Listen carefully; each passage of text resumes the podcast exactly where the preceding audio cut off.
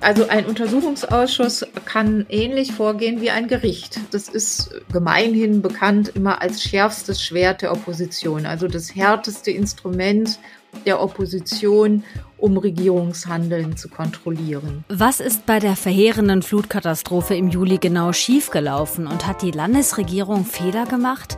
Diese und viele andere Fragen sollen jetzt in einem Untersuchungsausschuss im NRW-Landtag geklärt werden. Um den einzusetzen, tun sich SPD und Grüne zusammen. Alle Infos dazu heute im Podcast. Rheinische Post Aufwacher. News aus NRW und dem Rest der Welt.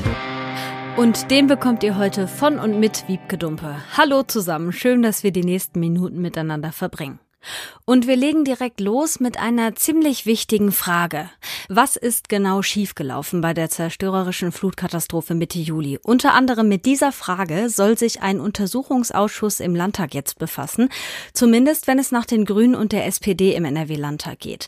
Weil die zusammen genug Stimmen haben, wird der Untersuchungsausschuss wohl heute eingesetzt. Kirsten Bialdiger ist bei der Rheinischen Post Chefkorrespondentin für die Landespolitik und hat den Weg dahin mitverfolgt. Hallo Kirsten, willkommen im Aufwachen. Aufwacher. Ja, hallo. Jetzt ist es ja so, die Grünen wollten diesen Ausschuss schon länger. Die SPD hat jetzt auch zugestimmt. Die Regierung aus FDP und CDU, die hatte vorher eine Enquete-Kommission angeboten. Ganz schön viele Begriffe. Können wir mal kurz aufklären, was so der Unterschied ist? Weil beide haben ja die Aufgabe, etwas zu lösen, sage ich jetzt mal so. Ja, gern. Äh, fangen wir mal äh, mit der Enquete-Kommission an. Also wie du genau richtig gesagt hast, wollen CDU und FDP eine Enquete-Kommission einrichten. Die Zielrichtung ist, dass man schaut, wie man den Katastrophenschutz verbessern kann nach der Flutkatastrophe im Hinblick eben auf andere weitere zukünftige Unwetterereignisse, mit denen ja zu rechnen sein wird, immer häufiger und wie eben sich der Katastrophenschutz im Land im Zusammenspiel mit den Kommunen verbessern müsste, damit solche hohen Opferzahlen, wie wir sie jetzt gesehen haben, es sind ja 49 Menschen allein in Nordrhein-Westfalen gestorben, dass wir das nicht äh, nochmal erleben müssen.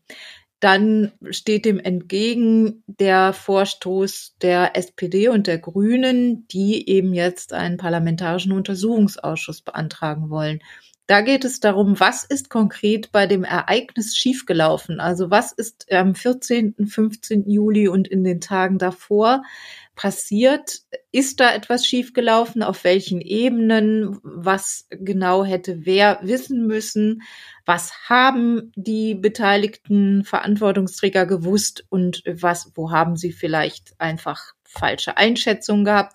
Also eher so ein bisschen retrospektiv in die Vergangenheit gewandt. Das andere ist auf die Zukunft ausgerichtet. Und der Untersuchungsausschuss, der könnte ja auch noch ganz konkret so das äh, Fehlverhalten einzelner Personen auch hervorheben, ne?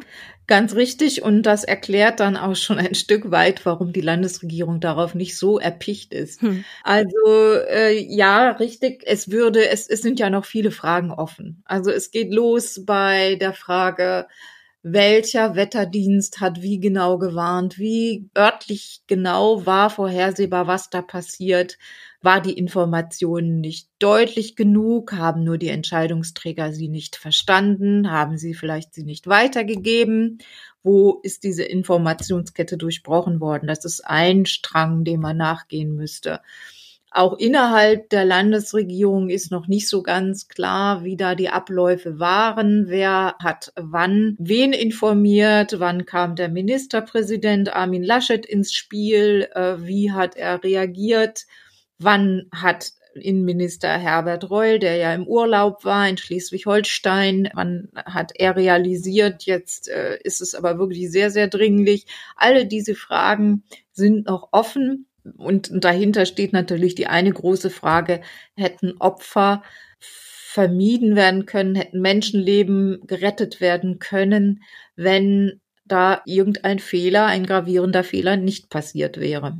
Wie war denn dann jetzt der genaue Weg dahin? Also ich habe ja gerade schon gesagt, die Grünen waren schon länger dafür, die SPD hat jetzt erst zugestimmt. Da gab es ja auch einen Fragenkatalog an den Ministerpräsidenten Armin Laschet, der eigentlich hätte beantwortet werden sollen. Das ist aber nicht passiert. Können wir den, den Weg zu diesem ähm, zu dieser Abstimmung, die da stattfindet, jetzt auch nochmal aufdröseln? Ja, also die allerersten, die das gefordert haben, waren, war die AfD tatsächlich, hat aber nicht die erforderliche Mehrheit, die Fraktion von einem Fünftel der Stimmen im Landtag. Und ähm, dann kamen die Grünen hinzu, die dann gesagt haben, so jetzt ist die Lage aber so äh, intransparent. Jetzt müssen wir auf jeden Fall durch einen parlamentarischen Untersuchungsausschuss für mehr Klarheit sorgen.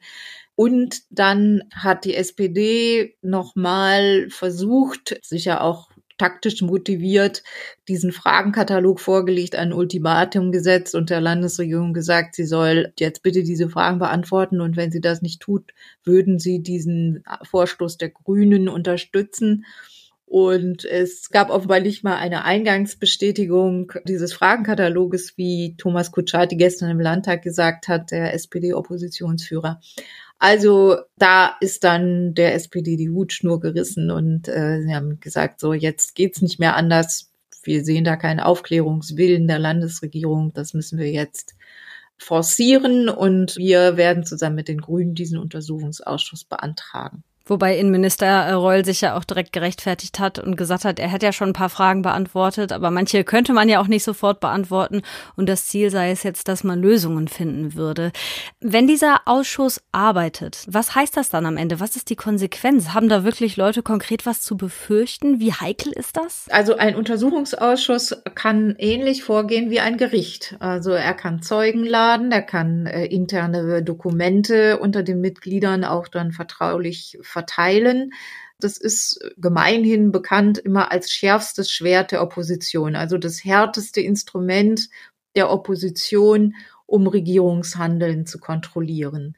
Und man kann sich vorstellen, also sollte es wirklich so sein, dass irgendjemand geschlafen hat, dann könnte es schon rauskommen durch solch einen Untersuchungsausschuss. Und das kann sehr unangenehm werden dann für die handelnden Personen. Da wissen wir aber natürlich vorher nichts Konkretes darüber. Das müssen wir jetzt abwarten.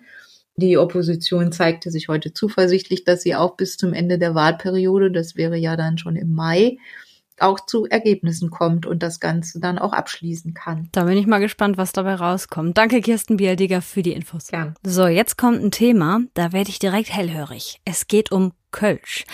Angebliche illegale Preisabsprachen, 8 Millionen Euro Bußgelder und die Bierbrauer Erzquell, Früh und Gaffel.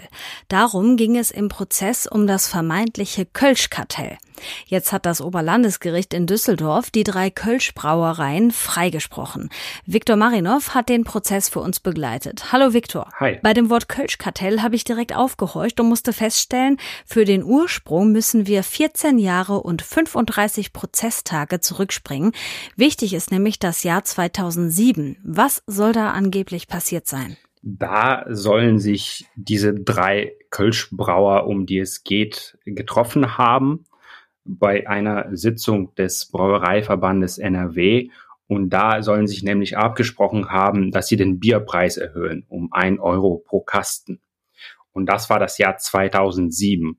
Danach, 2014, kam das Bundeskartellamt ins Spiel, hat das Ganze aufgedeckt und dann dickes Bußgeld verhängt. Und erst jetzt findet aber nach dem Einspruch der Brauer der Prozess statt am Oberlandesgericht in Düsseldorf. Und da sind wir jetzt und das hat 35 Tage, wie du sagtest, gedauert, dieser Prozess. Okay, das heißt, die Bierbrauer haben damals direkt gesagt, nee, diese Absprachen hat es so nicht gegeben. Deswegen wehren wir uns gerichtlich gegen dieses Bußgeld, oder? Genau, die haben sich dagegen gewehrt, ja. Du hast das Treffen des Brauereiverbandes in NRW angesprochen. Das war besonders wichtig für den Freispruch und stand im Fokus des Prozesses. Warum? Genau, also es soll ja dieses äh, Treffen das Zentrale gewesen sein, wo sich die Brauer zusammengesammelt haben und gesagt haben, wir erhöhen jetzt den Preis über alle Firmen hinweg was ja kartellrechtlich nicht legal wäre. Und da gab es ursprünglich auch äh, für die Vorwürfe vom Kartellamt 14 Zeugen. 14 Zeugen hat äh, das Gericht in Düsseldorf gehört. Davon haben sich aber nur zwei überhaupt an diesem Treffen erinnert. Und äh, von diesen zwei waren die Aussagen, sagen wir mal, nicht so gerade verlässlich. Also das Gericht sagte, die waren zum Teil so chaotisch und bizarr und auch falsch.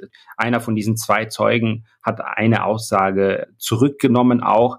Und spätestens dann war für das Gericht klar, aufgrund dieser Aussagen kann man nicht die drei Kölschbrauer beschuldigen, eine Kartellabsprache getroffen zu haben. Du warst ja auch selber mit dabei im Prozesssaal in Düsseldorf. Wie war denn da so die Stimmung dort, als klar wurde, ja, hier gibt's jetzt einen Freispruch? Genau, also das war der letzte Tag, bei dem ich dabei war von diesen 35 Tagen. Und da war auch einer der ersten Sätze äh, vom Richter, dass die Brauer jetzt freigesprochen werden. Und schon da hat man so einen sehr hörbaren äh, Seufzer äh, vernehmen können von dem Chef der Gaffelbrauerei. Also der war so erleichtert, weil seit Jahren wehrt er sich ja gegen diesen Vorwurf. Und dass es jetzt heißt, an dem Vorwurf, Vorwurf ist nicht dran, vom Gericht, ähm, das ist für ihn einfach eine enorme Erleichterung. Die drei Kölschbrauer wurden also freigesprochen. Man muss aber sagen, das ist jetzt nicht der einzige Bierbrauerprozess und auch das Bundeskartellamt hat nicht nur gegen die drei ursprünglich ein Bußgeld verhängt. Kannst du das nochmal so ein bisschen einordnen? Äh, der ursprüngliche Vorwurf, der richtete sich nicht nur gegen die drei Kölschbrauer, sondern gegen elf Bierbrauer und 14 persönlich Verantwortliche äh, in diesen Firmen. Und da hat das Kartellamt Geldbußen in Höhe von insgesamt 338 Millionen Euro verhängt. Und diese Prozesse laufen zum Teil separat. Also eine Brauerei hat auch schon was bezahlt. Die haben keinen Einspruch eingelegt. Das ist die Brauerei Radeberger. Die haben 160 Millionen Euro bezahlt. Gegen andere, zum Beispiel gegen die dänische Brauerei Karlsberg, läuft noch das Verfahren auch in Düsseldorf.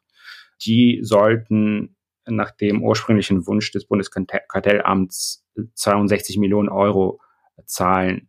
Ob das jetzt so kommt nach diesem Freispruch äh, bleibt offen, aber es scheint zumindest unwahrscheinlicher. Freispruch für die Kölschbrauer Erzquell, Früh und Gaffel. Die Infos zum Prozess hatte NRW-Reporter Viktor Marinov. Danke dir. Danke dir. Die Kulturtipps zum Wochenende, die kriegt ihr zwar erst morgen, ich möchte euch aber heute schon einen Artikel von Kulturredakteur Lothar Schröder empfehlen.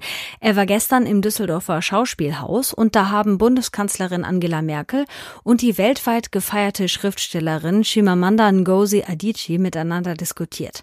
Zwei ihrer Themen, Demokratie und Feminismus. Mir wäre das vor 20 Jahren nicht so aufgefallen, wenn auf einer Diskussionsrunde nur Männer gesessen hätten. Heute finde ich das eigentlich nicht mehr okay.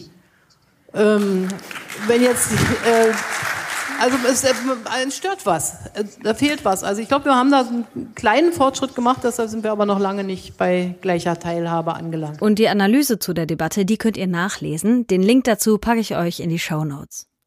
Und das hier könnt ihr heute auch noch im Blick behalten. Wer heute in NRW einkaufen will, könnte vor geschlossenen Läden stehen. Die Gewerkschaft Verdi hat zu einem landesweiten Streik im Groß- und im Einzelhandel aufgerufen. Verdi fordert eine Lohnerhöhung um 4,5 Prozent im Groß- und im Einzelhandel sowie einen Mindestlohn von 12,50 Euro für den Einzelhandel. In Dortmund ist heute auch eine Kundgebung geplant, zu der neben Streikenden aus rund 160 Betrieben auch der SPD-Vorsitzende Norbert Walter Borjans kommen wird. Dürfen Schausteller auf Jahrmärkten weniger Mehrwertsteuer erheben als Freizeitparks? Diese Frage muss heute der Europäische Gerichtshof in Luxemburg beantworten. Der Freizeitpark Phantasialand in Brühl hatte vor dem Kölner Finanzgericht beanstandet, dass für Freizeitparktickets der volle Mehrwertsteuersatz gilt, Schausteller auf Jahrmärkten aber nur sieben Prozent erheben müssen. Weil das Angebot aber eigentlich das gleiche ist, fordert der Freizeitpark eine Gleichbehandlung. Der EuGH soll anhand der EU-Mehrwertsteuerrichtlinie prüfen, ob das Phantasialand Recht bekommt. Das Wetter für heute und morgen gebe ich euch auch noch mit. Erstmal ist noch Sonne angesagt. Ab dem Mittag kommen vom Südwesten her aber Schauer rein, teilweise mit Gewitter und ordentlich Wind. Örtlich kann es dann auch Starkregen und Hagel geben. Die Temperaturen liegen zwischen 24 Grad im Westen von Nordrhein-Westfalen und 28 an der Weser. In höheren Lagen sind dann 22 Grad drin. Der Freitag bleibt überwiegend grau. Im Tagesverlauf kann es immer mal wieder regnen, örtlich auch sehr stark mit Gewittern. Und es wird ein bisschen kühler. Die Maxi-Werte liegen bei 23 bis 25 Grad. Das war der Aufwacher am Donnerstag. Wenn ihr ab jetzt keine Aufwacherfolge mehr verpassen wollt, dann lasst uns doch ein Abo da. Ich bin Wiebke Dumpe und wir hören uns schon morgen wieder, wenn ihr mögt. Tschüss und habt einen tollen Tag. Mehr Nachrichten aus NRW gibt's jederzeit auf RP Online. rp-online.de